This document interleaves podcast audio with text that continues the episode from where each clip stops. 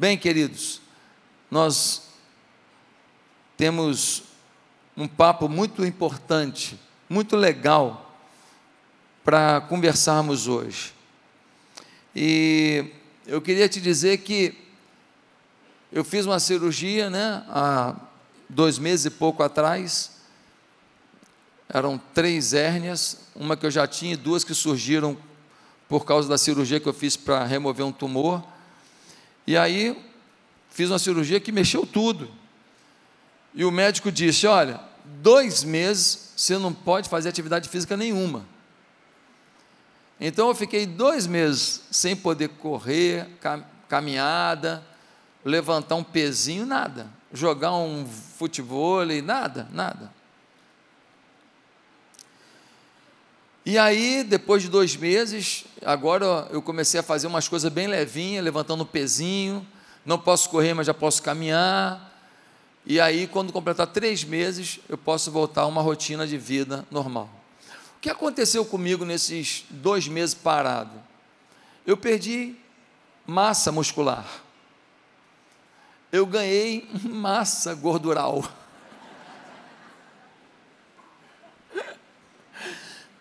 Eu perdi força. Eu perdi disposição. Eu vinha fazendo exercícios cinco vezes por semana, pelo menos, há anos. Mas dois meses parado e eu perdi muita coisa. Por que eu estou contando isso para você? Porque na vida cristã é igualzinho. Você caminhou com Deus, você orou, você buscou, você foi espiritual, você foi usado por Deus para salvar pessoas. Querido, a vida cristã não vive de passado. Como o meu corpo não pode viver do passado. Se eu não estiver cuidando hoje, zelando hoje, agora eu comecei a fazer atividade física, eu vou acelerar o meu, o meu processo de de fortalecimento novo? Sim, porque tem uma memória. Tem uma memória. Mas se eu não fizer o exercício de novo, eu vou só perdendo. Perdendo o que quero e ganhando o que não quero. A vida cristã é igualzinho. Nós precisamos ter constância. Existem algumas coisas que a gente prioriza para melhorar: desempenho profissional, desempenho físico, nossa área emocional, mas infelizmente, nós queremos tirar 10 em um monte de coisa, mas na vida cristã, a gente aceita tirar 4, tirar 3, tirar 5, ficar reprovado. E o pior de tudo, que tem gente que está ficando reprovado, está tirando nota baixa e nem sabe. Por quê? Porque nós convivemos com muita gente na igreja relaxada na vida cristã. A vida cristã não é a sua prioridade. Então a gente olha para o lado e vê um monte de gente que vive uma vida meio relaxada, uma vida sem muito brilho, uma vida sem muita empolgação, uma vida sem muita sem muito estudo da Bíblia, uma vida sem muita busca da presença de Deus, uma vida sem muita oração, uma vida sem jejum, uma vida sem intensidade, uma vida sem vontade de salvar vidas. Então a gente olha para o lado e vê um monte de gente assim e fala: ah, então é normal. E a gente se acomoda a uma vida que está completamente fora do nível mínimo estipulado pelo Senhor. Quem entendeu? A gente vai aceitando um patamar menor e achando que o patamar menor ele é suficiente. Mas eu queria te falar que por causa do patamar menor, muita coisa não acontece na tua vida. Por causa do patamar menor, muita gente não vai se converter através da tua vida. Por causa do patamar menor, um monte de promessa de Deus não vai chegar sobre a tua vida. Por causa do patamar menor, você está na igreja hoje correndo o risco de amanhã não estar. Quem nivela por baixo na vida cristã está vivendo um risco a cada momento. Por isso, eu quero ler um texto com você que nos ajuda a entender quais são os cuidados que nós temos que ter na nossa vida cristã. Quais são os cuidados que são indispensáveis, que você não pode abrir mão de ter na sua caminhada, senão você vai enfraquecer. Senão, o domingo que vem, não sei se você está aqui, porque uma coisinha que acontece aqui na igreja, você chateou com uma coisinha, uma bobeira, você some. Ou então alguém chega na tua casa, fala, ah, domingo vamos em tal lugar, e você fica uma semana, duas, daqui a pouco três semanas, daqui a pouco a igreja já não é tão importante, ouvir a palavra não é, a comunhão dos irmãos não é, daqui a pouco, meu filho, você está pior do que o mundo. Então, abra sua Bíblia, na primeira carta de Pedro, lá no final do Novo Testamento. Primeira carta de Pedro, no capítulo 4. Nós vamos ler a partir do versículo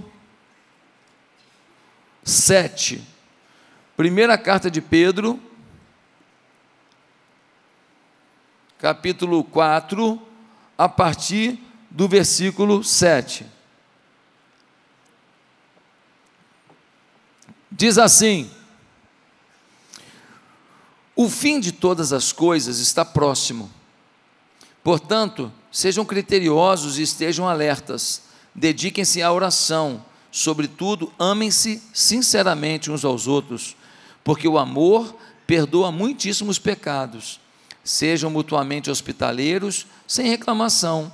Cada um exerça o dom que, recebeu para servir os outros, administrando fielmente a graça de Deus em suas múltiplas formas.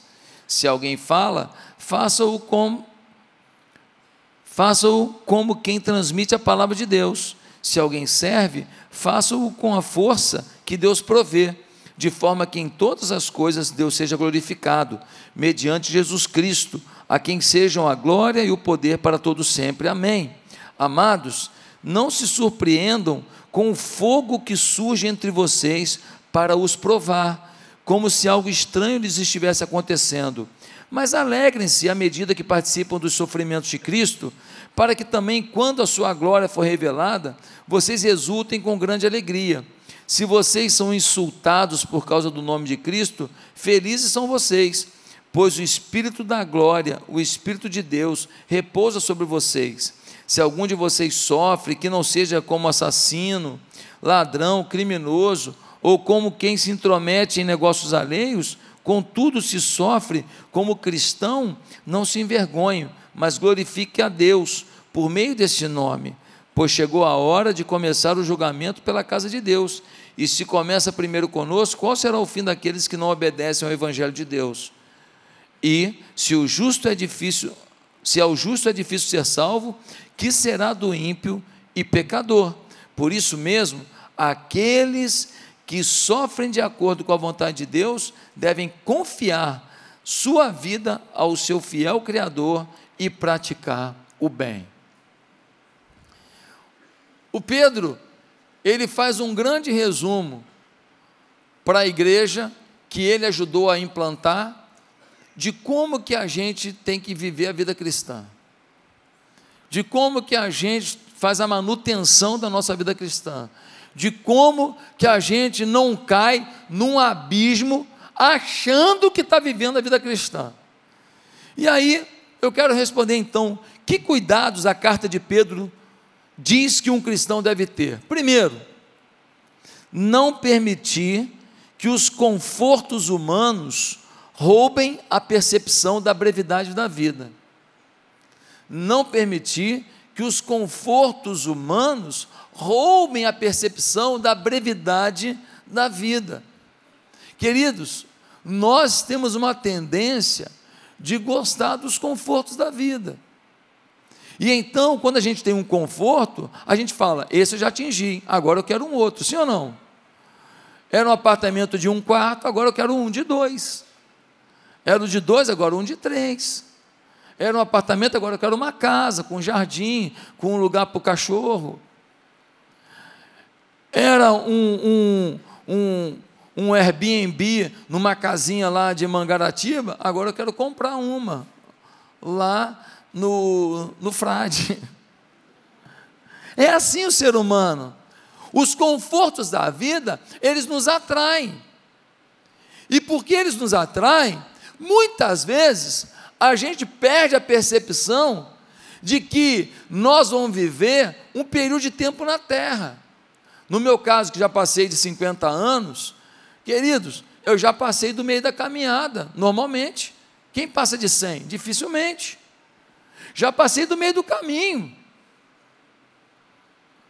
E a eternidade, ela se inaugura na nossa vida e vai ser por todos os tempos. Mas às vezes a gente busca tanto conforto dessa vida que esquece da brevidade dessa vida e que, na verdade, o melhor investimento da gente não é aqui, é na eternidade. Olha o que diz o versículo 7: diz assim: o fim de todas as coisas está próximo. Dois mil anos atrás, Pedro está dizendo: ó, o fim de todas as coisas, a consumação dos tempos, a volta de Jesus para definir quem é do céu e quem é do inferno, está próximo. Se dois mil anos atrás estava próximo, agora está muito mais. Porque mil anos é como um dia para o Senhor, diz a Bíblia. Então, eu não sei te dizer quanto tempo falta para a consumação dos tempos, eu só sei que a Bíblia escancara essa verdade, dizendo: olha, ele foi profetizado, não acreditaram, ele veio, morreu numa cruz, ressuscitou, voltou aos céus. Um dia ele volta e vai separar a igreja do, do pecado, a igreja do mundo. Essa é uma verdade bíblica completa. Eu não tenho fé para ser ateu. Eu não consigo ter fé para ser ateu. Quando eu olho a história, quando eu vejo os registros da vida cristã, quando eu vejo tudo que a Bíblia dizia, tudo que a Bíblia afirmava e que muitas vezes os arqueólogos questionavam e que vão se comprovando a cada dia, a minha fé não é uma fé burra e lógica, não, a minha fé tem lógica. Eu não acredito em Deus porque eu não tenho nenhuma outra fonte para argumentar ou para crer. Eu acredito em Deus porque todo argumento que eu uso para nele. Não tem explicação eu e você sermos como somos se não for nele. Não tem explicação essa coisa espiritual que a gente sente. Não tem explicação se nós fôssemos coisa do acaso. Essa necessidade espiritual do homem é porque nós somos feitos pelo Senhor, a imagem e semelhança dele, para viver para a glória dele. Agora, a proximidade do fim tomava Pedro. Jesus está voltando. Eu tenho que viver de forma preparada. Eu levei os empresários nos setores da igreja, e aí cheguei num setor lá, tudo organizadinho, tudo arrumadinho, todo mundo sentado na cadeirinha. Falei, ah, vocês não são assim? Estava tudo arrumadinho, né? Melhor do que o normal, por quê? Porque no dia a dia acaba bagunçando um pouco no trabalho, para lá e para cá. Então, tudo arrumadinho. Por quê? Porque eles sabiam que ia ter visita. Ei, um dia você vai ter uma visita. Vai estar arrumadinho? Se você não se preocupa em arrumar a casa, quando a visita chegar, o Senhor Jesus, você vai estar despreparado. E a prova de que a gente vive para o conforto dessa vida e não se preocupa com a eternidade é que a gente nem canta mais sobre isso. Hoje a gente cantou aqui na nossa igreja, então não estou falando nem da nossa igreja, eu estou falando em termos gerais. Em termos gerais, pouco se fala nisso, é uma canção para duas mil, falando só desse tempo: ser vitorioso, ser campeão, ser vencedor, ser forte, ser isso, ser aquilo, a bênção vem, a bênção chega, a promessa é minha, estou numa boa, uhul, É desse jeito. Eu, em 2003, fiquei por 30 dias na África. E aí, eu escutava aquelas canções lindas que o povo africano cantando é brincadeira. No céu vai ser música povo africano. Coisa linda, é impressionante. Os caras começam a dividir vozes na igreja, é um potencial vocal absurdo. É uma sonoridade, é uma harmonia, é um negócio assustador. E aí, eu escutava as músicas, não entendia nada, e eu perguntava: está falando o que essa música? E a maioria das músicas que eles cantavam nos dialetos falavam da volta de Jesus. Cumbera kusa kuya eso cumbera cumbera kusa yova e cumbera cumbera kusa kia ose cumbera cumbera kusa yova de cumbera Eu podia cantar o resto, mas não vou cantar hoje não. Essas canções estão falando o quê? Aguarda o Senhor Jesus aguardo o Senhor Jesus. A frase, mais ou menos, é essa. Aguardo o Senhor Jesus. Agora, sabe por que, que eles cantam tanto sobre a volta de Jesus? Porque eles não têm muita expectativa da vida terrena. Eles moram em casa de madeirinhas amarrada com corda. O banheiro, muitas vezes, é fora da casa, um buraco no chão com um cercadinho de bambu. A comida é precária. Então, eles não estão nem aí mais, eles desistiram desse mundo aqui. Eles acreditam o seguinte: um dia eu vou morar nas mansões celestiais com o meu Salvador. Mas a gente, porque comprou uma roupa melhor, fala, agora vou comprar uma outra. Porque comprou uma bolsa boa, fala, agora é a outra. Porque comprou um boné legal, agora é outro. Porque andou num carro bom, agora é outro. Porque a casa é boa, agora é outra. Porque viajou para tal lugar, agora é outro.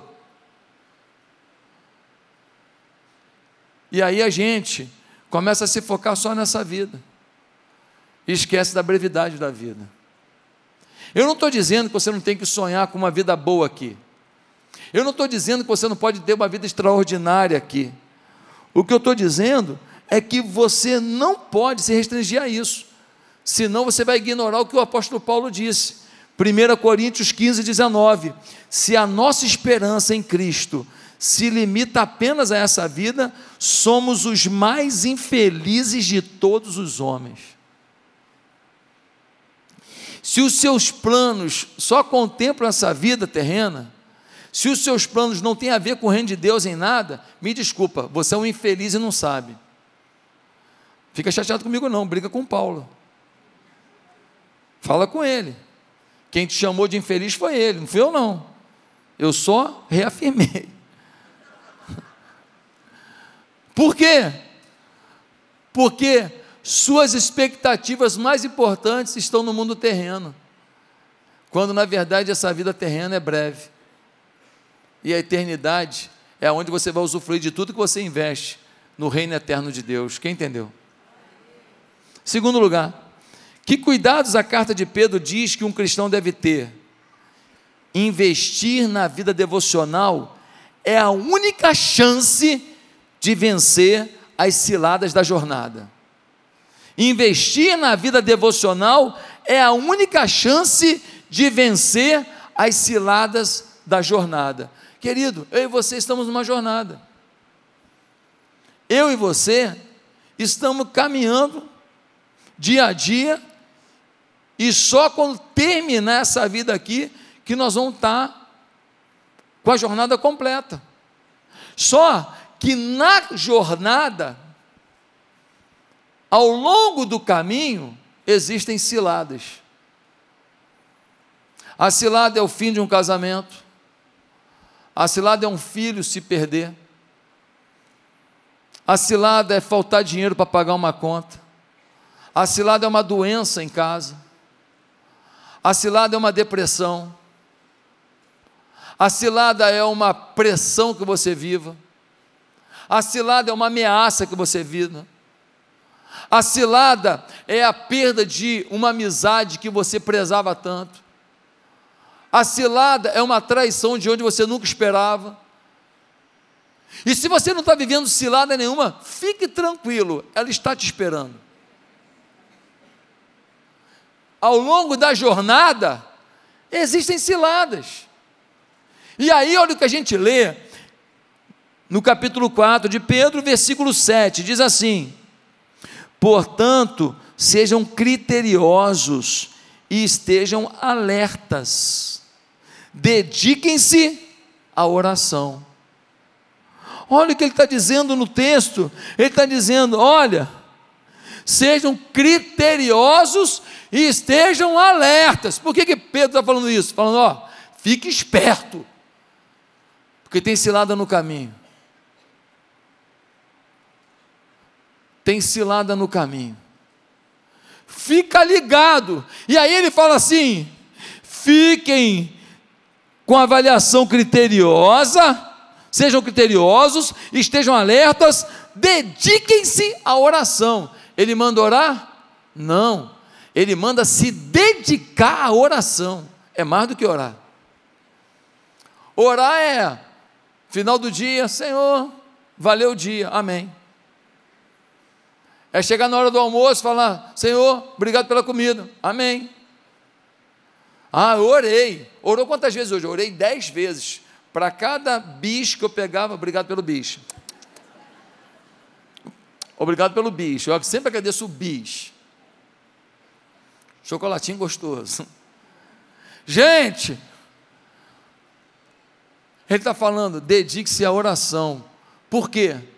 Porque é a única maneira de você estar preparado para a jornada, porque na jornada tem cilada. Se você se dedicar à oração, você vai perceber onde tem cilada, você vai perceber aonde pode vir a ter uma cilada, e você vai saber como se desvencilhar dessas ciladas. Sem conexão com o Espírito de Deus, só com o nosso eu, com a nossa percepção, com a nossa engenharia, com a nossa inteligência, é pouco para determinar onde estão as ciladas da vida. Quem entendeu? Então, uma vida cristã envolve o que? Envolve dedicação à oração. Não dá para encher o coração de fé se está cheio de vaidade, de futilidade e de amor às coisas terrenas. Nos últimos dias, Deus tem me chamado para a madrugada. E tem falado comigo, falando, cara, tem uns negócios que a gente tem que tratar. E tem que ser sem barulho, tem que ser sem rede social, tem que ser sem ninguém podendo te chamar, tem que ser sem nenhuma interferência. E Deus já fez isso comigo em algumas vezes. A Bianca está dormindo, nem está vendo. E eu saio ali e às vezes é 15 minutos, 10 minutos, mas 10 minutos de um papo sem interferência, quem está entendendo? Será que Deus não está te chamando para um papo assim?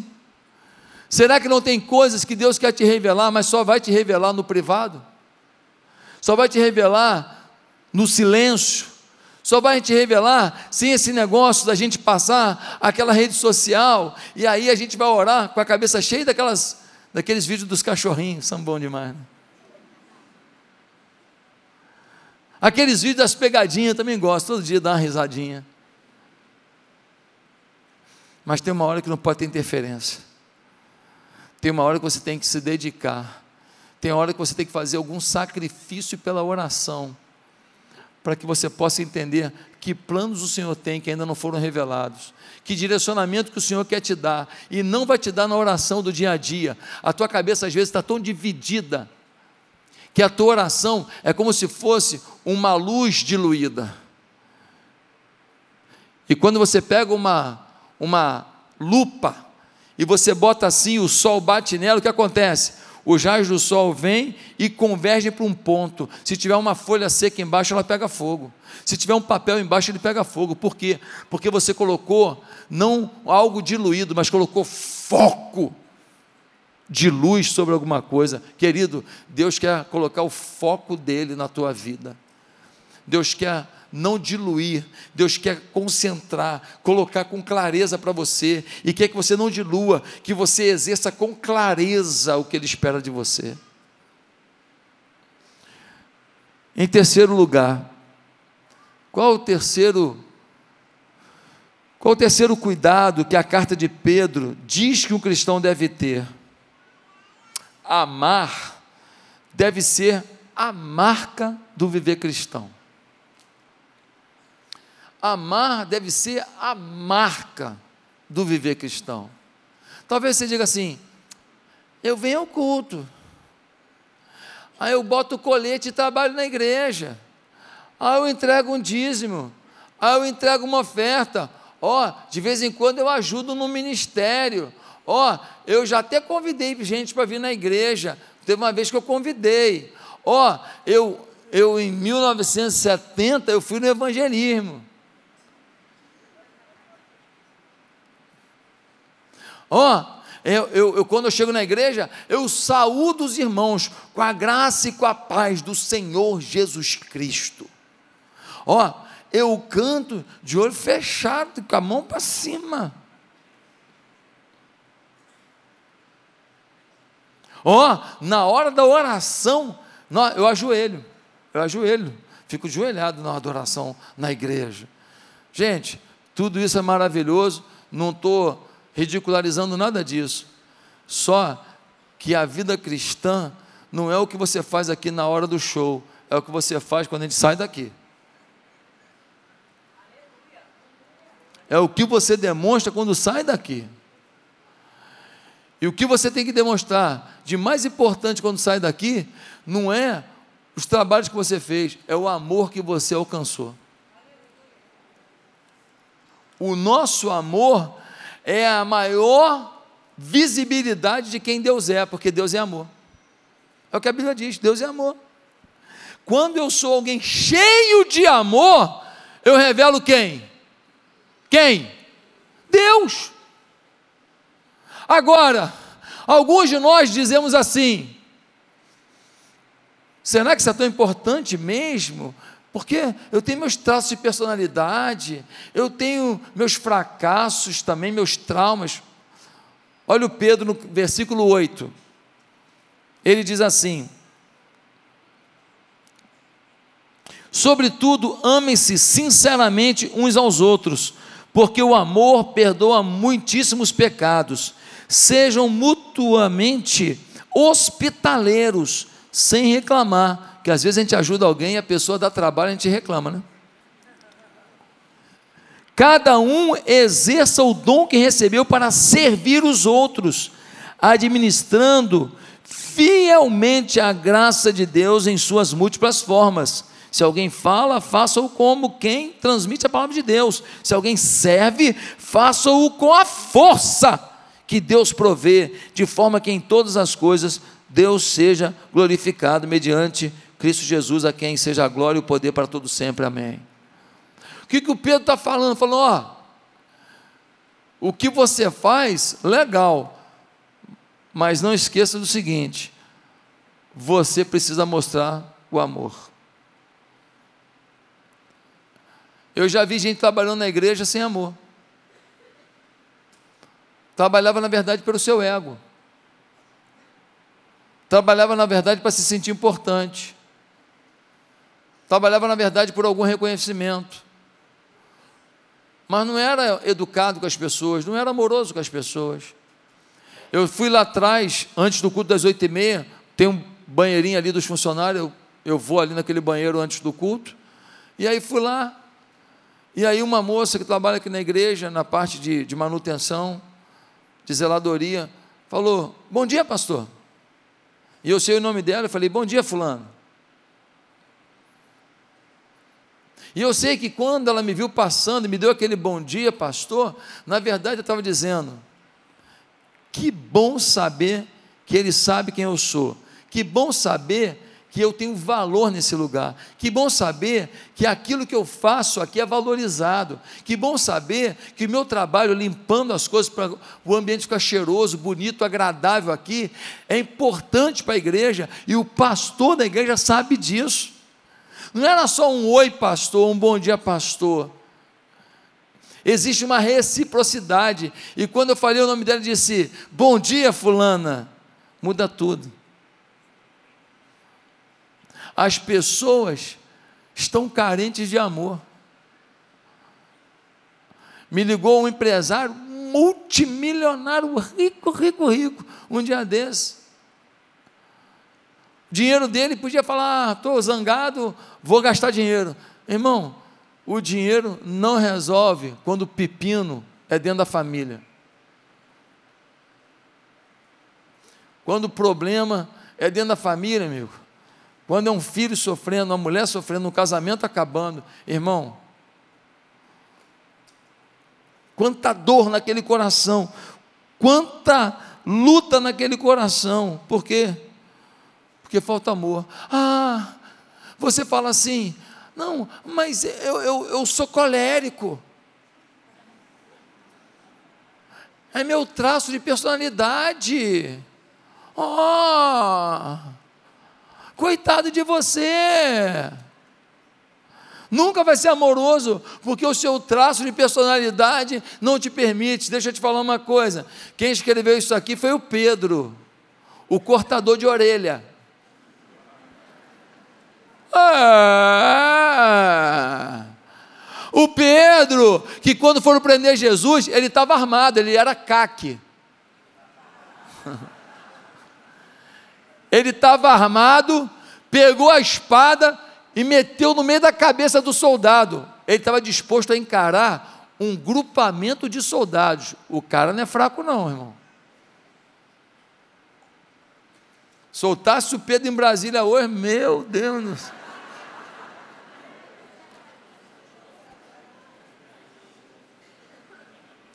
Ele mete a espada na cabeça do soldado, o soldado tira a cabeça, bate na orelha, a orelha, puf.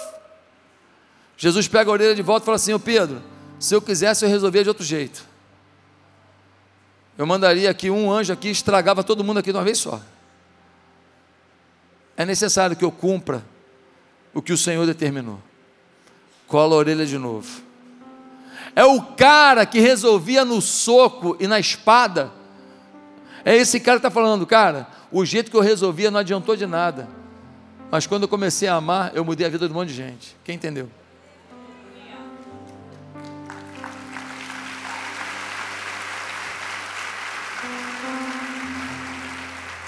Amar significa lidar com gente diferente, significa lidar com gente complicada, significa lidar com mimizento.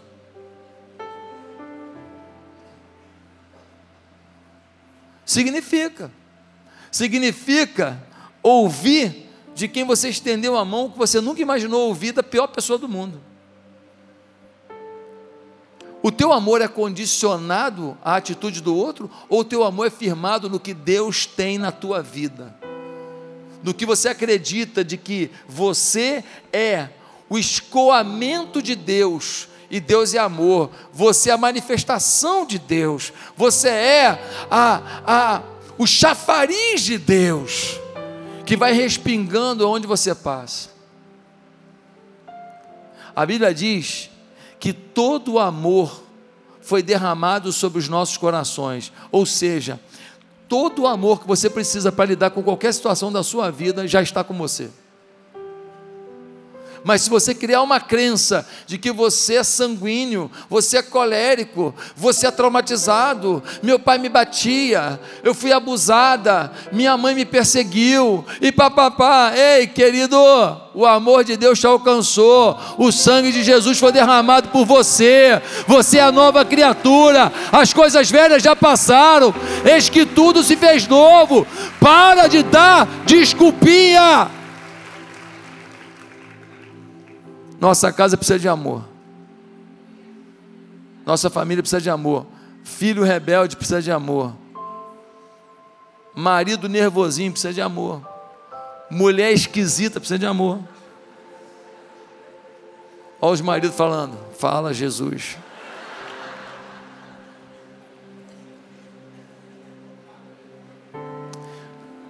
Aqui estão os maiores promotores de amor só tem solução para essa cidade se a gente for referência de amor. Se você está esperando de outro lugar uma solução para a situação de ameaça que nós vivemos no nosso país hoje, do comunismo maldito que está aí, sendo implantado na nossa cara, sem respeito nenhum à lei nenhuma, só tem uma solução: é o amor ser derramado e transformar o coração de gente má, bandida, que quer acabar com a família e com a pátria. A solução não é matar, a solução é Deus derramar da sua glória e do seu amor sobre eles. Se um imperador do mal se converter, faz um estrago no inferno, hein? É Jesus, vem com o teu amor, Senhor. Em último lugar, que cuidado precisamos ter para viver a vida cristã.